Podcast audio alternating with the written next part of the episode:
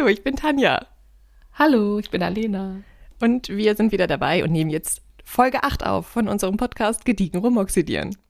Folge 8, Alter. Ja. Ich bin froh. Ich find's super. Ich find's auch großartig. Ja, bevor wir zum heutigen Thema kommen. ich glaube, ich fand lange nichts großartig. Aber man muss sich selber auch mal großartig finden. Das ist, das ist wichtig. Komischerweise, ich weiß nicht warum, aber ich verbinde auch das Wort großartig mit der Zahl 8. Hat bestimmt irgendwas zu bedeuten. ich glaube auch, das war, das war Schicksal, dass das jetzt so war. Ja, okay. okay.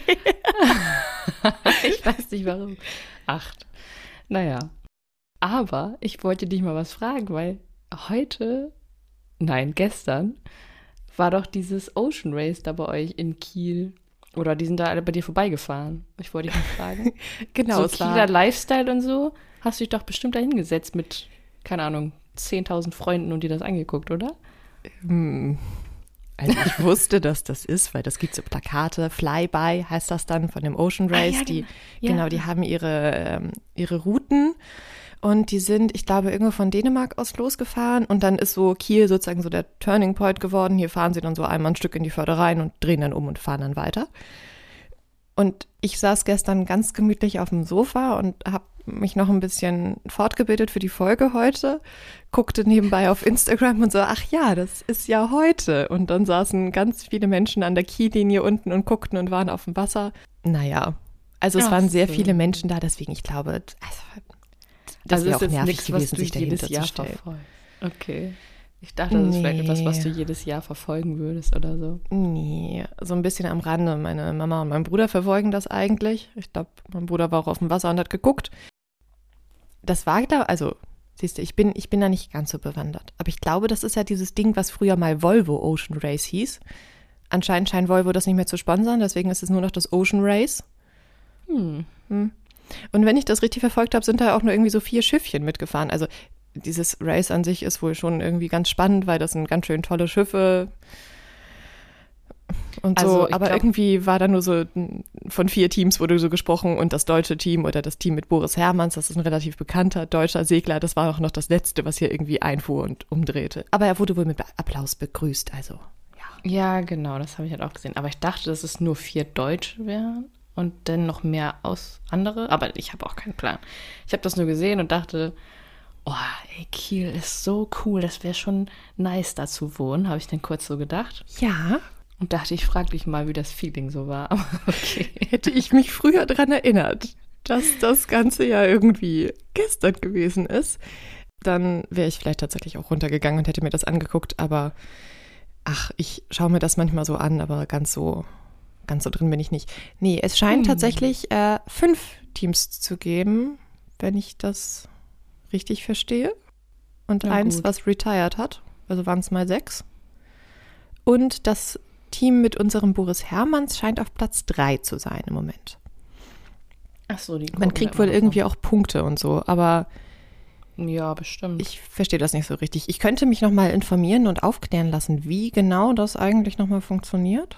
Und ich vermisst ja nicht. aufklären.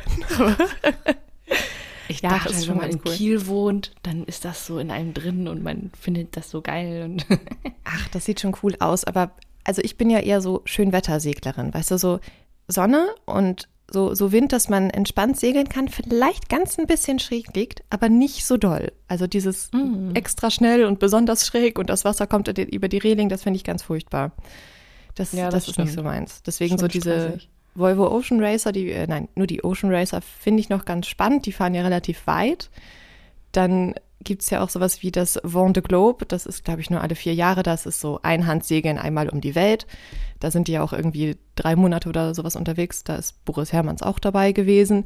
Das wiederum, da bin ich dann, denke ich so, das ist schon leicht bekloppt irgendwie, weil da ist ja die Regel, die dürfen wirklich, die, die dürfen keine Hilfe bekommen. Das heißt, wenn die unterwegs mhm. feststellen, Mensch, ich habe aber Hunger und nicht mehr so viel zu essen, darf auch niemand den Essen geben, weil das Hilfe wäre. Und die müssen dann mit dem auskommen, was sie vorher einpacken.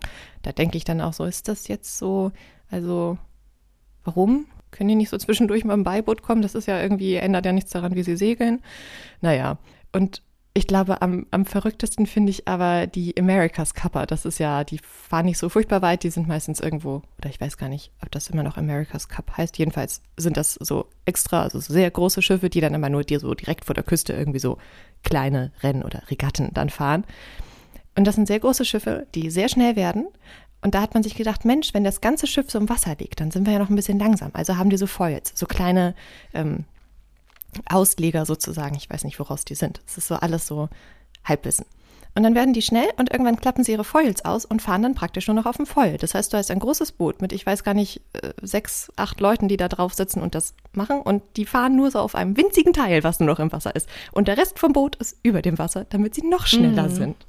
Und ja. da denke ich dann manchmal, muss das sein? Also, könnte man sich nicht auch denken, es funktioniert, wie das Schiff im Wasser liegt und das reicht, aber nein, noch nee, schneller, noch weniger im Wasser, ja. noch äh, verrückter und da. So optimal, wie es halt ah. halt geht, wahrscheinlich. Also, wenn du es ewig lang machst, dann entwickelt sich ja so eine Sportart auch irgendwo hin und dann ist das wahrscheinlich. Ja, und die Entwicklung ne? finde ich halt so dann doch ein bisschen verrückt. Ich gucke mir das dann schon manchmal an, an und amüsiere mich dann eher darüber. Wobei ich das ganz voll cool, aber ich habe mich damit noch nie befasst. Ich bin auch noch nie gesegelt oder also nur so irgendwie als bei als Mitfahrer oder so, aber noch nie so, dass ich da mal irgendwie selber was gelernt hätte. Aber ich finde es irgendwie voll cool und ich finde es auch cool, wenn man da oben wohnt und das irgendwie nutzt und das mal macht und so. Aber ui, also so Ewigkeiten, Wochen auf See hätte ich jetzt auch keinen Bock drauf. Das wäre auch nicht so meins. Ähm, nee. Aber ich habe da sehr großen Respekt vor. Äh, das habe ich weißt auch. du Seitdem ich Waterworld früher gesehen habe, kennst du den Film? Ja, natürlich. Mit Kevin Costner. Mit dem Zitronenbaum. Das ist einfach so geil. Ist ja, der nicht eigentlich auch, auch so für Anfang 2000, also haben die da nicht, ist da nicht der Anfang eingeblendet, der spielt Anfang 2000, so irgendwie jetzt um den Dreh von der Jahreszahl nee. her? Nee, ich glaube 2030 oder so. Okay, dann haben wir noch ein bisschen Zeit. Oh, dann war das, glaube ich, Postman. Das ist doch auch so eine postapokalyptische Welt. Und die spielt, glaube ich, 2012, wo ich auch schon dachte, ja, mm. ihr hättet noch mal einen Huni draufschlagen können bei den Jahreszahlen. Das könnte sein, ja. Nee, aber ich glaube, Waterworld wurde doch auch erst Mitte der 90er gemacht. Dann ah. haben sie schon, glaube ich, 30 Jahre oder sowas im Voraus gefahren und gesagt, ja, die Polkappen sind geschmolzen und alles ist unter Wasser. Und ich dachte, oh ja, also ich liebe diesen Film. ich habe den oh ewig Mann, nicht gesehen. Fand den aber auch toll. Smoker. Ach ja. Ja, ja nee, ich äh, ziehe das dann schon vor. Also wie gesagt, Schönwetterseglerin, wirklich was gelernt habe ich auch nicht. Ich durfte auch schon mal lenken und so, aber hm. ähm, naja, ich ganz so tief halt, stecke ich nicht drin. Ich darf das auch gar nicht erzählen. Ich habe mal von der Arbeit aus machen haben wir mal ganz viele Lesungen gemacht in Hamburg und da hatten wir auch mal eine Lesung mit Boris Herrmann und der hat da ganz viel erzählt, weil der war da gerade, hm. glaube ich, wieder da aus seiner Rundreise, seiner Weltreise, Segelung da. Und da hat er bestimmt ganz viel erzählt, aber ich bin so, ha, zu viel Input, nichts gemerkt. Also ja, keine Ahnung, was er erzählt hat. Er fand, er war aber sehr zufrieden, glaube ich, mit seiner Tour. Ja, das letzte Vendée Globe, ich glaube, das war letztes Jahr. Das war für den ja nicht ganz so zufriedenstellend, weil irgendwie zwischendrin ist irgendwas in seinem Schiff kaputt gegangen und dann mm. musste mhm. er aufgeben und hat dann kapituliert, was wohl schon echt ärgerlich ist. Oder warte, war das der? Ich glaube. Oder hat der ins Doch, Ziel geschafft? Ja. Das gibt noch so einen Briten, den mein Bruder ganz cool findet, dessen Namen ich leider vergessen habe, der mit dem Hugo Boss Schiff unterwegs war. Also die Sponsoren für diese Schiffe sind halt auch, naja. Ja. Aber, warte, Alex Thompson, so heißt der. Entweder bei dem oder bei Boris Hermanns ist was kaputt gegangen. Oh Gott, okay. Wenn mein Bruder das ja. jetzt hört, kann er mir ja nochmal sagen, wie genau das jetzt nochmal richtig war. Wir schweifen auch ziemlich ab gerade. Äh, dezent, dezent. Ja, deswegen, also ich bin sozusagen so über Umwege äh, damit in Kontakt. Und über Umwege bekomme ich die Faszination mit und denke mir dann immer nur wieder, meine Güte, auf was für Ideen kommen die Menschen eigentlich? Ach, schön. Aber du hast auch was anderes. Ja, wo wir bei Wasser kommen. sind. Wolltest du noch was anderes berichten, wo genau. du jetzt wirklich hautnah dabei warst sozusagen? Ja, genau. Hautnah flossen da. Okay, ein schlechtes Wortspiel. Ja, ich habe ja Ariel gesehen. Da haben wir beim letzten Mal ja vorher aufgenommen. Da habe ich dann gesagt, ich gehe Ariel gucken. Jetzt habe ich, kann ich sagen, ich habe Ariel geguckt. Ja. Und also mir persönlich hat der Film richtig gut gefallen. Mhm. Mhm. Ich finde es spannend, dass so das Feedback von anderen Leuten, die den gesehen haben, doch sehr ähm, unterschiedlich ist, bis so durchwachsen. Aber ich meine, also die Story kennt man halt, die ist jetzt auch nicht so dramatisch. Man hat Ariel, die möchte zu den Menschen, das darf sie nicht, dann rettet sie Eric, dann trifft sie die böse Seehexe, dann ist sie an Land, soll ihn küssen. Naja, ich meine, mhm. das kennt ja irgendwie, glaube ich, jeder, diesen Zeichentrickfilm. Und sie hat keine Stimme mehr und so, ne? Genau, genau. Sie hat dann keine Stimme, weil sie ihre Sirenenstimme, ihren Sirenengesang an die Seehexe abgegeben hat. Dann kommen sie und Eric aber trotzdem sehr gut miteinander aus und damit dann die sich nicht aus Versehen küssen, taucht dann einfach die Meerhexe in Form einer jungen, hübschen Frau auf, äh, die diese Stimme hat und dann Eric damit verzaubert. Und am Ende wird dann aber deutlich, dass, oder ja, sieht man dann, dass sie die böse Meerhexe ist, kriegt den, diesen Dreizack von König Triton und muss dann besiegt werden von Eric und Ariel. Und am Ende sind sie dann glücklich. Sie hat wieder eine Stimme, trotzdem Beine und darf mit Eric verheiratet aufs Meer fahren. Ja. Naja, ja, okay. ich war vorher ja so ein bisschen am Zweifeln, weil das ist ja sozusagen jetzt, nein, nicht sozusagen, das ist jetzt ja mit Menschen verfilmt und die Tiere wirklich aussehen wie Tiere. Und gerade so bei Sebastian und bei Fabius war ich so ein bisschen so, hm, ob das so funktioniert.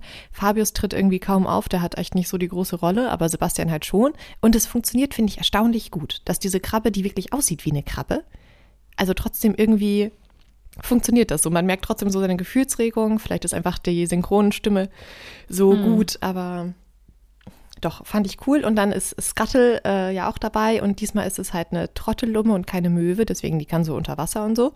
Und die beiden zusammen sind einfach echt richtig lustig. Also die waren mit so mein Highlight. Dann fand ich äh, den Cast insgesamt ganz cool. Ich bin nicht mehr sicher, wie das bei Ariel so war. Ich meine, außer dass man weiß, die sind alle weiß und so. Und da spielt das, also ich würde sagen, es wirkt, als wäre es so ähm, in der Karibik irgendwie angesiedelt. Und ja. entsprechend sind die Ethnien von vielen der Schauspieler halt auch ein bisschen, also angepasst, sag ich mal. Ähm, unter Wasser mit den Meerjungfrauen fand ich das richtig cool, als dann diese sieben, also die, die Geschwister von Ariel vorgestellt werden, dass die halt wirklich so aussehen, als würden sie ihre See, die sie so auf die sie aufpassen, repräsentieren. Also die indische See ähm, sah halt auch ein bisschen indisch aus, dann die ähm, Nordsee nicht oder weiß ich nicht, die halt um das Eismeer sozusagen ähm, auf das aufpasst, die war so richtig blass und hatte ganz helle Haut, also sah sehr skandinavisch sozusagen aus und ähm, es gab asiatische und halt so, so dass man echt das Gefühl hatte, oh, die, das ist nicht einfach divers gecastet, weil das macht man so, sondern weil das halt passt, okay. dass so halt so, das so repräsentativ ist. Das hat mir richtig gut gefallen. Und dann, wenn sie dann an Land ist, also die Ariel ist ja auch ähm, dunkelhäutig, was ja dann vorher ganz viel Kontroversen gab, aber das fand ich echt sowas von egal, weil die fand ich richtig gut gecastet. Ich fand, die hat das echt toll gemacht. Die hat mir sehr gut gefallen und den Erik fand ich auch richtig gut. Und da ist das jetzt auch so, dass, also ich glaube, das sind alles keine Spoiler, es passiert alles relativ früh und naja, hm, ähm, dass nämlich auch gesagt wird, der Erik ist nämlich auch mal schiffbrüchig gewesen und wurde von dem König und der Königin adoptiert und deswegen ist er nur Prinz und seine Mutter ist nämlich auch dunkelhäutig dann, den Vater scheint es nicht mehr zu geben. Was ich auch okay. spannend fand, dass man das Ganze auch in ein äh, Königreich versetzt, wo das eben auch so ist. Und dann fahren die ja da überall durch die Gegend und sind auf dem Markt und da sind halt auch so ganz viele verschiedene Ethnien vertreten, irgendwie so, also so ein richtig äh, bunter, wilder Mix, so als wäre es halt so eine Hafenstadt, wo dann eben viele verschiedene Menschen ankommen und äh, Handel getrieben wird. Und das fand ich, hat mir richtig gut gefallen, so vom ganzen Feeling und vom Setting. Ach, schön, ja, das ist mal echt was anderes, als was, was man bisher so gehört hat, weil, also ich habe es noch nicht selber gesehen, war da jetzt aber auch nicht bei den letzten ähm, Disney-Filmen, die so verfilmt wurden, war ich jetzt auch irgendwie nicht mehr so hinterher, weil da kommen wir gleich noch drauf, so das letzte so Dumbo zum ja. Beispiel oder sowas. Ähm, fand ich, war für mich einfach nicht mehr interessant, weil es eben meistens der Zeichentrickfilm nochmal neu ist, aber einfach nichts Neues dabei ist. Also auch König der Löwen habe ich im Kino geguckt. Da war aber die, äh, das Kinoerlebnis auch leider so, dass es irgendwie Hochsommer war und wir waren in einem kleinen Kino drin, was keine Klimaanlage hatte. Und dieses Feeling von Afrika und in der Wüste rumlaufen war dann schon, ja, real. also wir oh saßen so, boah, ist das heiß hier. Und vielleicht hat das auch ein bisschen den, das Erlebnis getrübt so ein bisschen, aber ich fand das halt einfach sehr uninteressant irgendwie, weil diese Löwen mir nichts gegeben haben. Und ich so dachte, ja, der Zeichentrickfilm ist einfach so gut. Und da hast du so viel Erinnerungen dran an deine Kindheit. Auch Ariel ist für mich halt so ein toller Film als Kind gewesen. Jetzt mal abgesehen davon, dass es natürlich nicht divers und was weiß ich ist und nicht emanzipiert oder so. Hat aber als Kind, ja auch nicht so interessiert, irgendwie. Ja, also du, genau, du guckst das einfach super gerne, ne? Und hast da die Lieder, die Musik und die Farben und wie das alles so gemalt war, fand ich früher immer total schön. Also heute ist das auch, kann man sich da auch drüber streiten, wie die Zeichentrickfilme heutzutage aussehen. Aber Wir ich machen fand eine das früher- Disney-Folge. Hm, Ja, müssen wir nochmal eine Disney-Folge machen. Aber das war früher für mich so total Highlight und total schön. Und dann Welches Ariel-Lied war das, was du irgendwie am ehesten im Kopf behalten hast? dieses Unter dem Meer. Unter dem Meer. Das von Sebastian, ja. Ja, von Sebastian. Das ist auch ziemlich cool. Und ich hatte immer eher dieses Küssi doch im Kopf. Ich habe den Zeichentrickfilm ewig nicht gesehen, aber irgendwie blieb mir dieses Küssi doch, wo sie da mit dem Boot durch die Gegend paddeln. Ach so. Ich weiß auch nicht, warum mir das eher im Kopf geblieben ist. Und das, also die Lieder sind eben auch dabei. Und dieses Küssi doch, finde ich, haben die so cool gemacht. Das hat mir richtig gut gefallen. Das war Ja, echt ich glaube, das war auch echt süß. Aber ich kann mich komischerweise bei dem Film kaum noch an diese Szene am Land erinnern. Das war irgendwie so kurz für mich alles. Aber ich glaube, das ist auch deswegen, weil ich die, es gab ja dann auf Super RTL irgendwann so eine Serie von Ariel. Und die habe ich halt auch die immer mochte gesuchtet. ich auch. Die war viel geiler als Ja. Ja, und dann war halt Ariel ja immer unter Wasser und so weiter. Und das war einfach ja, Stimmt. so cool. Das war halt auch viel cooler. Ja, und das gab es ja zum Beispiel von Aladdin und so gab es ja auch so eine Serie. Da finde ich aber den Film irgendwie cooler. Aber bei Ariel war es für mich echt die Serie so und ja, dieses Ja. Unterwasser-Feeling und die Musik und Ja. Also Schön. insgesamt der Film, also das, was sie an Land sind und wo sie da versucht, ihn dazu zu bringen, sie zu küssen, beziehungsweise Sebastian versucht es, weil Ariel hat es vergessen, das war nämlich so mit im Zauber der Meerhexe. Das Ja. ist irgendwie, also insgesamt gefühlt ist der Film auch einfach gar nicht so lang, weil gar nicht so schrecklich viel passiert. So. Mhm. Und ich fand es ein bisschen unspektakulär, wie sie die Seehexe nachher besiegt haben, weil dann, weiß ich nicht, ist der groß und böse und sie fahren mit dem Schiff in die Rhein. Und ich dachte, das war jetzt irgendwie, das hat gereicht. ja.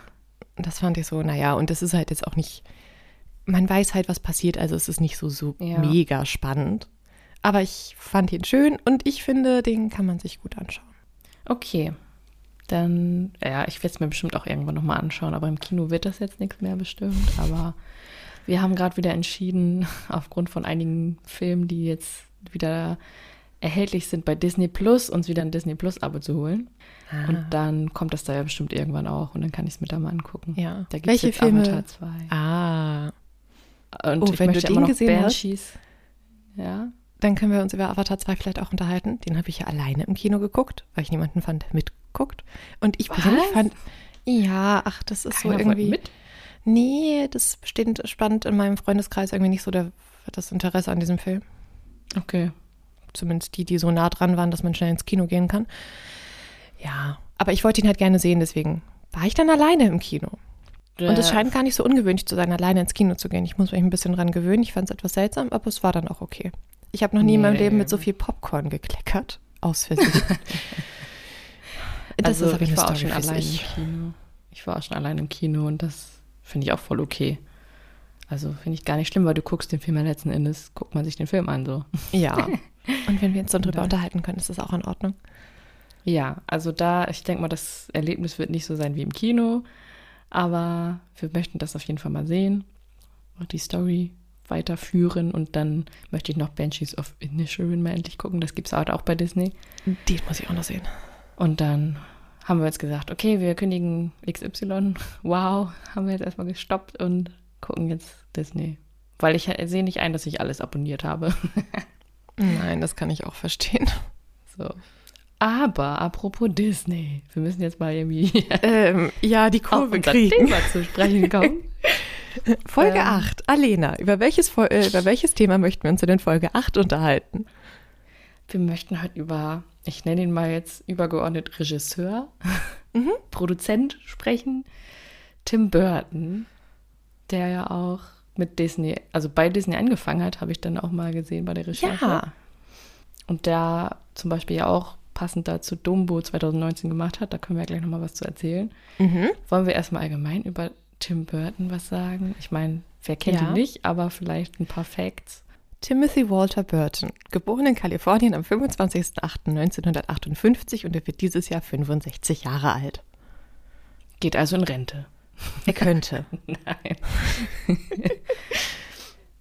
Ja. Ja, doch, stimmt, stimmt, er könnte. Ich glaube, er hätte, bei dem Alter hätte er, was Deutschland angeht, vielleicht sogar mit 63 abschlagsfreien Rente gehen können.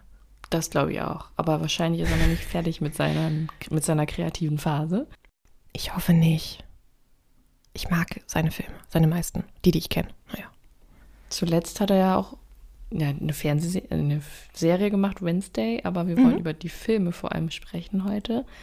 Und das hatte ich ja eben schon erwähnt, dass er in dieser durch ein Stipendium in der Animationsabteilung bei Disney angefangen hat, ganz früher in den 80ern. Mhm. Also und da wollen wir so seine, seinen Werdegang ein bisschen durchgehen? vielleicht ganz Ich hätte grob, da oder? Notizen. Ja, okay. Kannst du mal was. Also für mich war die erste Notiz, dass er da bei Disney rumgefuhrwerkt hat. Naja, Hast du noch was davor? Ja, zwei, drei. Okay. Nee, zwei. Er hat nämlich schon als Kind gezeichnet und hat mit 13 Jahren Mhm. seinen ersten Film gedreht. Das war 1971 und zwar The Island of, Do of Dr. Argor. Das ist ein Kurzfilm. Und damit hat er wohl tatsächlich auf sich aufmerksam gemacht. Und dann bekam er ein äh, Stipendium von Disney für die, äh, ja, von den Disney Studios und hat dann Trickfilmkunst studiert. Mhm. Ja, gut, ist jetzt auch nicht so viel mehr. Ja, aber hat er auf jeden Fall ja auch bei so Cup und Kappa was mitgemacht und so, ne? Also bei Disney-Filmen. Ja, und was ich irgendwie ein bisschen, also worüber ich gestolpert bin, er hat wohl die Zwischenphasen gezeichnet für den Zeichentrickfilm von Herr der Ringe. Es gab einen Herr der Ringe Zeichentrickfilm? Ja, kennst du den einfach nicht? Nein, das wusste ich gar nicht. Das Aber er ist auch von irgendwann- 78 da. Das ist vielleicht ein bisschen doll lang her. Ja, das habe ich mal ganz irgendwann zufällig im Fernsehen kam das mal. Aber ich habe das auch nicht wirklich ganz gesehen. Aber ja, ich wusste, dass es das gibt. Aber ich weiß nicht, ob es nicht von Disney, glaube ich, oder ist es von Disney? Weiß Uh, das sieht aber seltsam aus. Uh, nein, Ja, ich ja. glaube, das Mädchen. Uh, wie sieht Gollum denn aus? Ist gut. Warum haben. Ist das Aragorn? Warum hat er eine kurze Hose an? Hallo, die, die Hm. verfilmten Filme sind jetzt auch nicht alle ge- detailgetreu, ob die jetzt eine kurze oder eine lange Hose anhaben. Naja, aber potenziell, die stapfen da ewig durch die Gegend, da ist es vielleicht kalt, da zieht man jetzt keine. Das sind schon fast Booty-Shorts, also bitte. Ja, Nein. stimmt. Doch, ich habe das auf jeden Fall mal gesehen. Hm. Musst du ja nicht gucken. Ich habe gerade nur Bilder gesehen und fand es seltsam. Er hat auch nur die Zwischen, Zwischenphasen wohl gezeichnet. Mhm. Wer weiß, wie das sonst aussehen würde. Anders. Ja, auf jeden Fall bei Kapp und Kappa hat er zum Beispiel auch mitgezeichnet Genau. Und hat dann 1982 seinen ersten preisgekrönten Film gemacht. Vincent. Ach, das war schon preisgekrönt, okay. Ja, ich weiß gerade nicht ganz welchen Preis, aber der war preisgekrönt. Basierend auf einem Gedicht von Tim Burton und so ein Stop-Motion-Film. Diese Stop-Motion-Geschichte ist ja irgendwie so auch mit so Seins. Also was, was er ja öfter macht. Ja. Okay. Mhm. Ach so, mehr, das war's. Das war's. Mehr habe ich nicht zu Vincent. Okay, okay, ja, nee, alles gut. Ich, bei mir habe ich erst ab 85 aufgeschrieben, dass dieses Pee-wees irre Abenteuer, dass das ja so ein aufmerksamkeitserregender Ja. Film gewesen ist. Und vorher hat er ja Frankenweenie gemacht. Ja. Und für den wurde er bei Disney gefeuert, weil die gesagt haben, er hätte da zu viele Ressourcen und sowas verschwendet für einen Film, der zu dunkel und gruselig für Kinder ist. Fand ich auch spannend. Ja, also da hat man dann schon gemerkt, wie seine, ja, sein Stil so, in welche Richtung das so geht, so ein bisschen Horror oder Grunge-mäßig. Ja, genau, und dann okay. durfte er diese Pee-Wee-Geschichte da machen. Ja. Das habe ich auch aufgeschrieben. Und, Und dann? 85 hat er den Filmkomponisten Danny Elfman kennengelernt, der in fast jedem seiner Filme die Filmmusik gemacht hat. ja, die sind ja auch richtig gut befreundet, ich glaube bis heute, ne? Ja. Fand ich auch irgendwie lustig. Die, äh, ich finde auch, die Musik passt halt perfekt zu seinen Filmen. Ja, also irgendwie Tim Burton scheint so ein Mensch zu sein, wenn er jemanden findet, den er mit dem, äh, also der ihm irgendwie gefällt, dann ist er mit denen befreundet und benutzt die einfach dann so für alles. Also egal, was er macht. Das, ich glaube, das ist so ein Typ, der da sitzt und denkt, oh, ich habe eine coole Idee. Ich will ein cooles Projekt machen, aber mit coolen Menschen. Ich rufe meine Freunde an und sage nicht, Ja. ich gucke mal, welche Schauspieler passen, sondern ich mache das mit meinen Freunden. Ja, das Ich kann, nicht, ja, das stimmt. Ist, aber ich habe das so das Gefühl. Finde ich voll gut. Der macht so die Welt, wie wie es ihm gefällt. Mhm. So, ähm, das ist doch aber auch das Geilste, was du machen kannst. Du denkst dir so, oh, ich habe jetzt hier die Idee, da muss der wieder mitspielen, der macht die Musik. Also ist doch auch geil, wenn du halt immer weißt, du kannst diese Group of People dir zusammensuchen und einfach mit deinen besten Freunden einen ja. Film machen und damit, keine Ahnung, Millionen verdienen. Genau. ist einfach geil. Das hat man aber auch später noch gemerkt, wo er dann zum Beispiel, die waren ja, glaube ich, nie verheiratet, aber wo er dann mit Helena Bonham Carter zusammen war, lebensgefährtenmäßig, mhm. ist sie ja auch in ziemlich vielen von seinen Filmen aufgetreten. Ja, das war ja mit, mit allen seinen Beziehungen so. Er hatte ja, nein gut, nee, die erste, mit der er verheiratet war, das war eine Malerin, die wohl nicht, aber dann hatte er ja. mit Lisa Marie eine Beziehung und die war dann auch in fast allem seiner Filme in den 90ern, als die zusammen waren. Okay. Die habe ich gar nicht rausgesucht, wer das nochmal ist. Das weiß ich auch nicht. Heute ist er mit Monica Bellucci zusammen. Was, echt? Ja, seit, äh, das ist wohl irgendwie Anfang diesen Jahres offiziell geworden. Habe ich gelesen. Guck mal, das habe ich nämlich auch gelesen und ich dachte so, ähm, also nee, ich habe gesehen, dass er noch mit Eva Green zusammen war, angeblich. Habe ich aber nicht so richtig ähm, untermauern können. Und dann, ähm, aber die war ja auch in einigen Filmen von ihm. Und dann habe ich den Faden verloren und nicht mehr gefunden, mit wem er heute zusammen ist. Okay, bist du besser in den Klatschpressen vorangekommen? Monika Bellucci. Mensch. Ja, okay. Aber nochmal zurück zu deinem Film. Ja. Also sein, sein Durchbruch war ja dann 88 mit dem Film Beetlejuice. Kann man so sagen. Und da hast du mir ja erzählt, den hast du noch nicht wirklich gesehen. Nein, den kenne ich tatsächlich nicht. Meine erste Erfahrung mit diesem Film war, mein Bruder findet diesen Film lustig. Mein Bruder ist vier Jahre älter als ich. Ich weiß gerade gar nicht, ob der Film ab 16 war. Ich denke ja. Ähm, und hat mir den natürlich gezeigt, als ich irgendwie zwölf war oder so.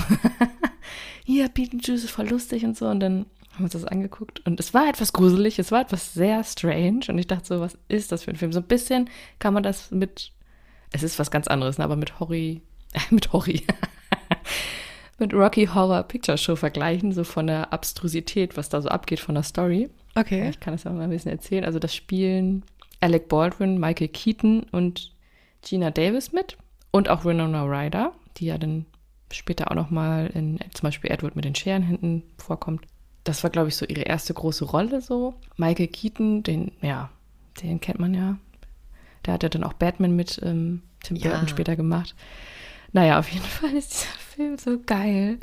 Also, es fängt damit an, dass so ein Ehepaar einfach stirbt. Also, die wohnen in so einem alten großen Haus, die haben dann einen Autounfall und sterben und dann sind sie in, also sie können nicht ins Jenseits, ich weiß gerade nicht mehr genau warum, auf jeden Fall sind sie in ihrem Haus als Geister eingesperrt. Warte, ich habe so ein bisschen was darüber gelesen. Das Amt dafür ist unterbesetzt. Also das Amt, das sich darum kümmert, dass die dann ins Nachleben kommen, das ist leider unterbesetzt, deswegen gibt es einen Stau und deswegen müssen sie warten. Genau, das ist auch schon mal so geil, einfach was da so abgeht in, im Jenseits, was dann mit den Ämtern passiert und wie die das alle nicht im Griff haben und deswegen, ja, ist schon mal, das Feeling ist einfach auch so geil. Naja, und dann ziehen dann neue Leute in dieses Haus von denen ein Familie Dietz und die kriegen auch so irgendwann nach und nach mit, dass da irgendwie Geister sind. Auf jeden Fall hat die Tochter versucht, ihre Stiefmutter irgendwie zu verängstigen und ähm, das hat nicht geklappt. Dann hat sie gesehen, dass da so Geister leben und hat sich dann mit denen angefreundet, so ungefähr. Also die finden sich eigentlich ganz nett. Allerdings wollten, wollte dieses Ehepaar halt, die Maitlands, dass die lebende Familie raus aus ihrem Haus ist, weil die wollen natürlich alleine in dem Haus da rumgeistern. Und die Familie hat aber gar keine Angst vor denen. Die finden das eher lustig und wollen dann noch irgendwie Geschäft draus machen, dass da so Geister bei ihrem Haus sind. Und dann rufen die Maitlands eben den Poltergeist Beetlejuice. Den rufst du, indem du dreimal seinen Namen rufst irgendwie. Beetlejuice, Beetlejuice, Beetlejuice. Ja, komm, jetzt. Äh, wir wollen nichts riskieren. Und der Typ ist so geil einfach nur. Also das ist Michael Keaton. Der sieht auch furchtbar hässlich aus. Ich weiß nicht, ob du da schon ein Bild von gesehen hast. Ja, Bilder habe ich gesehen. Mit seinem Anzug und wie grässlich er aussieht und seine Haare und so. Ja, der ist also eine ganz grässliche Figur auf jeden Fall. Ähm, und macht das, also macht das natürlich nicht umsonst. So, der verarscht ja eigentlich so ein bisschen und geht aber dann auch über Leichen, wenn er da jemanden, jemanden erschreckt. Und das, das finden die Maitlands dann doch nicht so geil die sind dann doch eher so, oh nee, der ist ja doch ganz schön fies, wir wollen ihn wieder loswerden, aber ja, der macht dann da so ein bisschen intrigenmäßig Radau.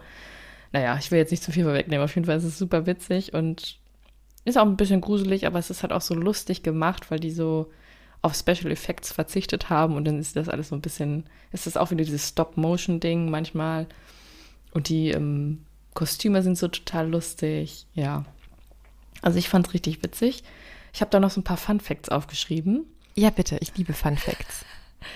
Also der Hauptdarsteller Michael Keaton ist nur 17 Minuten im Film zu sehen, bei einer Gesamtlänge von 92 Minuten. Also Was? Gar nicht so vor.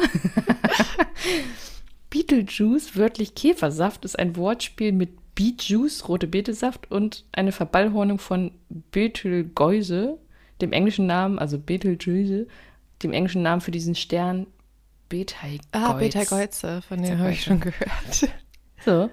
Und daraus haben die so ein Spiel gemacht. Genau, eigentlich war der Film so richtig als düsterer Horrorfilm geplant, aber wegen Keaton wurde das Genre nochmal neu ausgerichtet. Weil er hat 95 Prozent seines Textes hat er improvisiert. Und deswegen ist das so geil geworden einfach. es ist super witzig. Worüber geil. lachst du so? Dass er einfach 95 Prozent seines Textes improvisiert hat. Haben die von Anfang an gesagt, hier denkt ihr was aus? Oder hat er ins Skript gedacht, nee, Leute, nee, ich mach das, wie ich will? Tim hat einfach Wie gesagt geil. so. Also es ist wirklich sehr amüsant, du musst das sehen. So. Ja. Aufgrund seines vergleichsweise geringen Budgets von 15 Millionen US-Dollar wurden die Spezialeffekte eben anders gemacht. Also es wurde auf altbewährtes gesetzt. Da gibt es eine Sandwurm-Szene, übrigens angelehnt an den Wüstenplaneten, also Dune. Ja. Äh, die Sandwurm-Szene und die Szene, ja, wo die Maitlands müssen sich einmal so ihre Gesichter verzerren und das ist eben Stop-Motion. Das sieht man dann auch. Ja, okay, das andere ist egal. Genau, Sandwurm wurde von, an Wüstenplanet ran, angelehnt. Und Tim Burton bekam auch nach dem Erfolg von Beetlejuice die Regiearbeiten für den Film Batman angeboten, die er sofort annahm und dabei sofort auch Michael Keaton als Hauptdarsteller einsetzte. Und wieder Danny Elfman für die Musik. Ja, und dazu kann ich tatsächlich auch noch was sagen. Er hatte ja, wie du gesagt hast, der hatten ja kein großes Budget und er hatte ja doch Erfolg mit seinen Filmen, obwohl er kein großes Budget hat. Und daraufhin sagte dann, ich glaube, Batman ist ja Warner Brothers, komm, du kriegst jetzt auch einen Film mit großem Budget, dann müsstest du ja noch mehr schaffen. Und dann hat er, also dann müsste er ja noch erfolgreicher werden. Und dann hat er bei Batman sich auch erstmal gleich war mit denen in Clinch, weil er Michael Keaton als Batman haben wollte und die das da halt nicht so cool fanden, weil der ja nicht so äh, ganz, nicht ganz so ja. imposant ist von der Figur her. Also ja, ist jetzt nicht so der typische körperlich. Ja, das waren die Fun Facts zu dem Film. Ah, Also, ja, da gab es, glaube ich, noch ein paar mehr, aber das war einfach so das, was ich am Hi Highlights fand. Und ja, also Michael Keaton ist sowieso vergeil. Ich weiß nicht, ob du Bat äh, Birdman auch gesehen hast. Es gibt Batman und es gibt noch Birdman, den er gemacht hat. Äh, nee, Birdman sagt mir gar nichts. Ich glaube, das hat er dafür einen Oscar gewonnen. Weiß ich gerade nicht mehr genau. Das ist auch richtig geil. Guck dir das auch mal an. Birdman, okay. Ja, und man merkt einfach voll, wie so Michael Keaton diesen Film trägt. Aber die anderen sind natürlich auch echt gut, aber die anderen sind halt eher so. Deswegen finde ich dieses Feeling auch so ein bisschen Horry. Ich will schon wieder Horry sagen. Rocky Horror Picture Show mäßig. Weil da auch dieses Ehepaar doch ist, die so ein bisschen so, ja, die gutbürgerlichen Leute sind. Und der kommt da halt, ne? Ja. Die anderen. Und so ist das da auch so ein bisschen. Also du bist da zuerst in dieser normalen Welt, wobei natürlich die Geister schon da Geister rumlaufen und noch eine Familie, die sind natürlich auch alle nicht so ganz normal, aber so abstruse, ganz seltsame Figuren. Ähm, und dann kommt halt Beetlejuice und der setzt den ganz nochmal die Krone auf und du denkst so, was ist das? Okay, jetzt klingt Und sehr du geil. findest den eigentlich irgendwie gut, aber du hast auch ein bisschen Angst, was Beetlejuice als nächstes machst. Also so ein bisschen auch Pumuckl-mäßig. oh nein. Hast du gelesen, dass die für 2024 Beetlejuice 2 planen? Ja, ich habe aber auch gelesen, dass da Tim Burton nicht so richtig involviert ist, aber ich bin mir nicht sicher, was da jetzt stimmt. Ja, das Aber- fand ich auch etwas unklar. Aber ich glaube, das kann, können sie nicht übertreffen. Mal sehen. Also, das ist so geil. Nur wenn es wieder Michael Keaton ist, würde ich das angucken. Na gut, wir warten mal ab. Ja. genau, und dann war ja schon Batman ein Jahr später, 1989. Mhm. Batmans Rückkehr 92. Gibt es noch einen Batman, den er gemacht hat? Ich Nee, den drei. dritten durfte er dann nicht machen, weil die dann fanden, das ist doch alles zu düster, was er da veranstaltet. Düster? Äh, wenn man jetzt mal Dark Knight anguckt, ist das düsterer als die 90er Jahre. Ja, aber es waren halt die 90er und vorher war, war das ja noch, es war ja, weiß ich nicht, Comic-Verfilmung wahrscheinlich noch nicht so düster. Aber Mm, einige ja. seiner Änderungen, zum Beispiel wie er den äh, Penguin dargestellt hat in Batman Returns, das hat, also er hat den ja wirklich so ein bisschen, also auch vom Äußerlichen etwas Pinguinmäßiger wohl dargestellt. Das hat es äh, in die Comics und auch in äh, Film und Fernsehen danach geschafft. Also er hat einen bleibenden Eindruck Mhm. hinterlassen. Ja. Und du bist ein bisschen über 1990 Edward mit den Scherenhänden hinweggesprungen. Oder ja, wäre das weil noch ich gekommen? jetzt erstmal nur Batman sagen Ach so. ich wollte die Reihe einmal ein bisschen verfolgen, okay. Aber natürlich 1990, Edward mit den Scherenhänden. Mit Johnny Depp. Ja, als das sein erster Film mit Johnny. Depp. Mhm. Ja. Ja. Und wieder Winona Ryder, wo die beiden sich ja auch kennengelernt haben und ich glaube zusammengekommen sind. Ah. Fun Ich habe diesen Film nie gesehen und ich glaube, ich möchte ihn nicht gucken. Ich habe nur so Bilder davon gesehen. Und Was? ich finde das irgendwie, das, es sieht irgendwie, finde ich, sehr gruselig aus wie Johnny Depp. Also mit diesen wirren Haaren und so, das, damit komme ich klar. Aber diese Ähm. Scherenhände. Ja, der hat ja die Scherenhände. Das ist voll süß. Also ja, es sieht, Süß. Äh, es sieht nicht so geil aus, aber ähm, Ich finde, es sieht voll gruselig aus. Meine, meine Nachbarn gegenüber haben so richtig gestylte Hecken und ich bin immer so, da wohnt Edward mit den Scherenhänden. es ist so süß, wirklich. Der wohnt da allein. Also das ist, oh, das ist auch so traurig. Er wohnt da allein auf diesem Berg, ähm, in diesem Schloss, wo einmal so ein, sein Vater ist so ein Wissenschaftler gewesen. Also ich will da jetzt nicht so viel vorwegnehmen, aber der letzten Endes wohnt er da jetzt alleine und hat halt seine Scherenhände. Er war halt so ein Experiment so ein bisschen. Oh. Und äh, der Wissenschaftler ist halt gestorben und er ist halt allein in, in dieser Hütte und ähm, stylt da immer so sich die Hecken hin und so weiter. Traut Okay. sich aber auch nicht irgendwie in die Stadt zu gehen. Also es ist so ein Dorf, so ein kleines gutbürgerliches Dorf, wo halt alles seine Regeln hat und alle sind total ähm, gestylt und so und da passiert halt nie was Außergewöhnliches und der wohnt da oben halt auf diesem Berg. Und dann gibt's halt, äh, das kommt so, dass eine Frau, ich glaube, die möchte was verkaufen oder ihr Flyer verteilen, irgendwie so, fährt sie da halt auch hoch, weil der gehört ja eigentlich auch mit zur Nachbarschaft, dieses Haus. Ist aber von allen so ein bisschen gemieden und ist ein bisschen gruselig da oben. Sie fährt aber trotzdem hoch und möchte da sich vorstellen oder so. Und dann findet sie da halt Edward. So, und der ist da aber allein und der mit seinen Scherenhänden. Und du bist jetzt erstmal so, hä, was ist das? Aber sie nimmt ihn dann mit, weil sie hat auch gemerkt, okay, der ist da irgendwie alleine, der redet auch nicht. Und dann Oh. nimmt sie ihn mit nach Hause, sagt erstmal so, hier, du kannst, das ist so geil. Du kannst ja bei uns ähm, erstmal übernachten so und du kannst ja erstmal was Neues anziehen. Du bist doch ja ganz, also so, sie hat schon erkannt, er ist halt irgendwie ein Junge, der Ja. ähm, zurückgelassen wurde, der irgendwie Hilfe braucht. So, und dann hat sie ihm das Zimmer von, ich glaube, ihrer Tochter, die gerade nicht da ist, angeboten und die hat halt ein Wasserbett. Oh.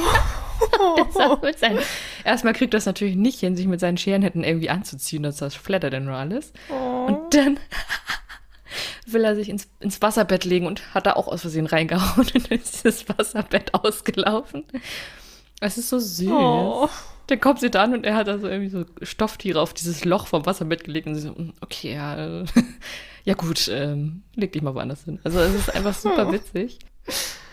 Ja, und dann so lernt er natürlich irgendwann die Tochter kennen und die, ja, freunden sich an oder verlieben sich so ungefähr. Hat das ein Happy End, süß. der Film? Natürlich, äh, ja. Wie man es nimmt. Aber es ist sehr schön und also die Geschichte ist voll schön. Von so einem Außenseiter, der dann, also so, wie sie so quasi modomäßig kann ich mir so, Ja. so eine Geschichte. Naja, quasi Modo stirbt am Ende, zumindest vom Buch und vom Musical. Ja, okay. Aber so vom, Nicht weißt vom, du, nicht von vom der, Disney-Film. Ja. Aber wusstest du, dass das Ganze basiert auf einem Bild, was Tim Burton schon in seiner Kindheit gemalt hat und leicht autobiografisch ist, weil das nämlich so sozusagen repräsentieren soll, wie Burton selbst als Teenie nicht wirklich mit seinen Gleichaltrigen richtig kommunizieren konnte und nicht so auf einer Wellenlänge war mit denen. Ja, kann ich mir voll gut vorstellen, ja. Ja, also doch, das ist schön gewesen, der Film.